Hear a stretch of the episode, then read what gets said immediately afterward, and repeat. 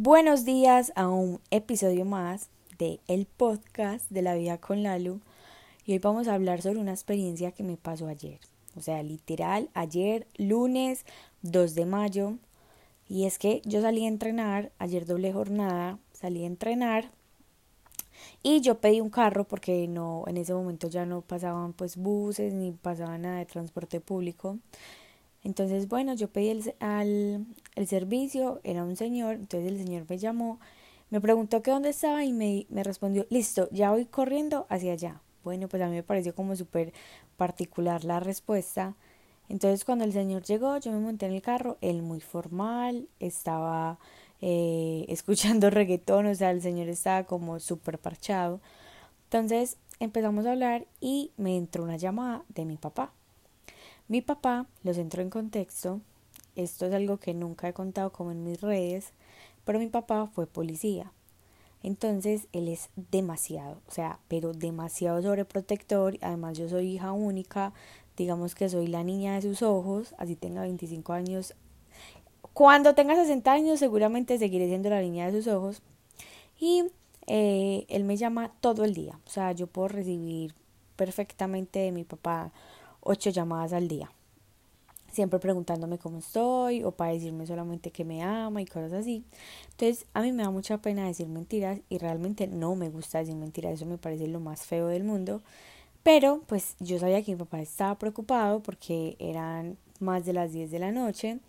Y eh, yo le dije al señor y yo, eh, un, eh, permite un momento, por favor, contesto esa llamada y qué pena contigo porque voy a decir una pequeña mentirita.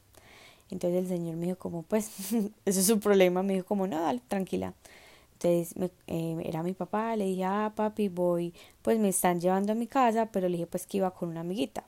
Le dije, no, voy con, con Xiomi, que él ya me deja en mi casa y ella ya se va para la casa. Porque yo sé mi papá cómo se pone, y más sabiendo yo que estar en una recuperación de, de cirugía, si yo le decía que iba sola en un carro.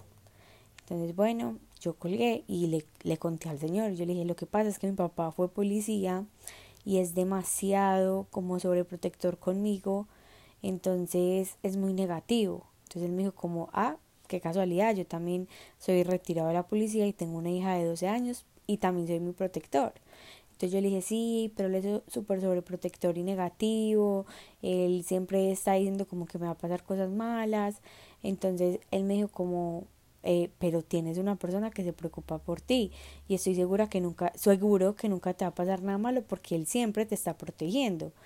Y, y yo le decía, mm", yo me quedé callada y yo le dije, yo nunca lo había visto desde ese lado.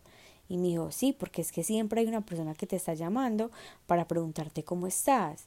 Y, o sea, ustedes no se imaginan a mí el cambio de perspectiva que me dio, porque yo todos los días digamos que digo mi papá porque es tan negativo, mi papá porque siempre me dice eso, mi papá porque siempre me dice el otro y no me enfoco, digamos, en lo que realmente mi papá quiere hacer, que es protegerme. Yo solamente veo un montón de peros y peros y peros y peros y hemos tenido muchas discusiones por eso. Y muchas veces se nos pasa la vida como olvidando y omitiendo esos detalles de las personas que tenemos y que tal vez cuando esas personas ya no estén en nuestras vidas, esos detalles tampoco van a estar y son los que vamos a extrañar. Porque tenemos que esperar a que las personas no estén para extrañar esos detalles, sabiendo que los podemos valorar en este momento que las personas nos lo están entregando. Vean muchachos, creo que se me, se me ponen aguados los ojos, pero creo que ayer ha sido uno de los días o bueno, de las noches más como más mm, reflexivas, no sé cómo es la palabra, pero que me puso a pensar un montón porque yo llevo muchos años reprochándole o reprochando esa actitud de mi papá, que porque siempre es tan negativo, porque yo la protección lo veía como algo negativo, pero llega esta persona que él no debe tener ni idea que yo estoy grabando este episodio y me hace cambiar como el punto de vista y me hace valorar que gracias al universo, a la vida, a Dios, a lo que tú creas, yo tengo una persona que se, que se preocupa porque yo esté bien.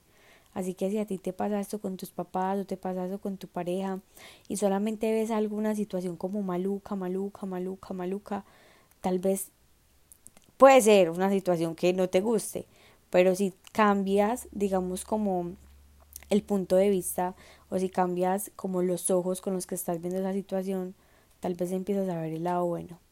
Entonces, gracias Señor de Uber que me hizo cambiar esta, este punto de vista, porque de ahora en adelante seguramente seguiré viendo a mi papá con esos ojos, como protector y no como el papá fastidioso. Entonces, ahí les dejo.